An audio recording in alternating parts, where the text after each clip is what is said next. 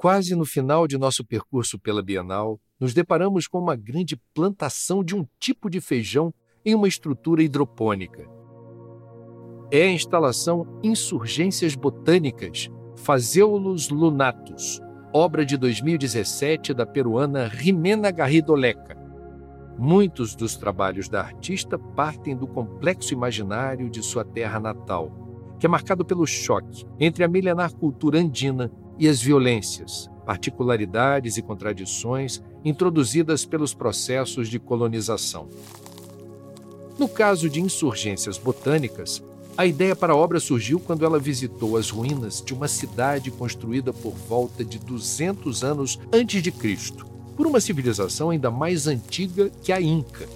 Lá foram encontradas sementes da espécie Phaseolus lunatus, um tipo de feijão branco com manchas pretas que todos achavam que já não existia mais. Pesquisando sobre a planta, a artista chegou até uma cultura peruana pré-hispânica, ainda mais antiga que a Inca, a Moche. E dois aspectos de sua história chamaram a atenção.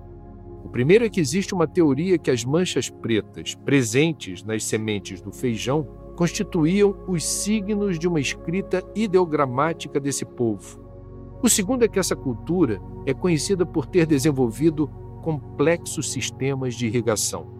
Por isso, em sua instalação, Garrido Leca reativa essa história simbolicamente. A obra é composta por uma estrutura de madeira semelhante a uma arquibancada com três lados. Sobre esta grande estrutura, com mais de 8 metros de extensão e cerca de 2 metros de altura, estão grossos canos de barro com orifícios de onde saem as folhas verdes, bem vivas da Phaseolus lunatus. Em cada uma das aberturas há um fino fio de nylon que se prende em uma estrutura quadrada que cobre toda a instalação. Os ramos da planta crescem e vão subindo por esses fios como uma trepadeira, encontrando-se com a estrutura disposta acima delas. Desde a base da arquibancada próxima ao chão até a parte mais alta dela, são doze fileiras de canos com dezenas de aberturas em intervalos simétricos e regulares. Esses canos servem como sistema de irrigação para o crescimento das plantas.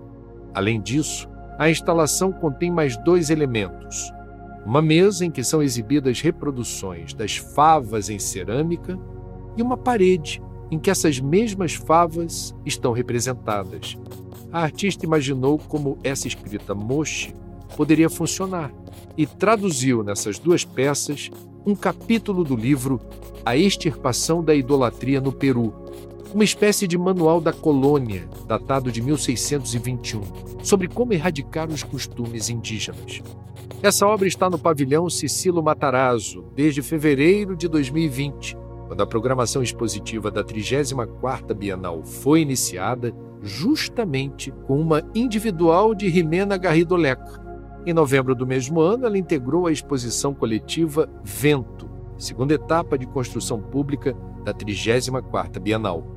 Com sua ênfase no processo ininterrupto de transformação de tudo que é vivo, de uma planta a uma cultura, esta obra simboliza a estratégia curatorial de conceber a Bienal como processo, e não como algo fixo ou cristalizado.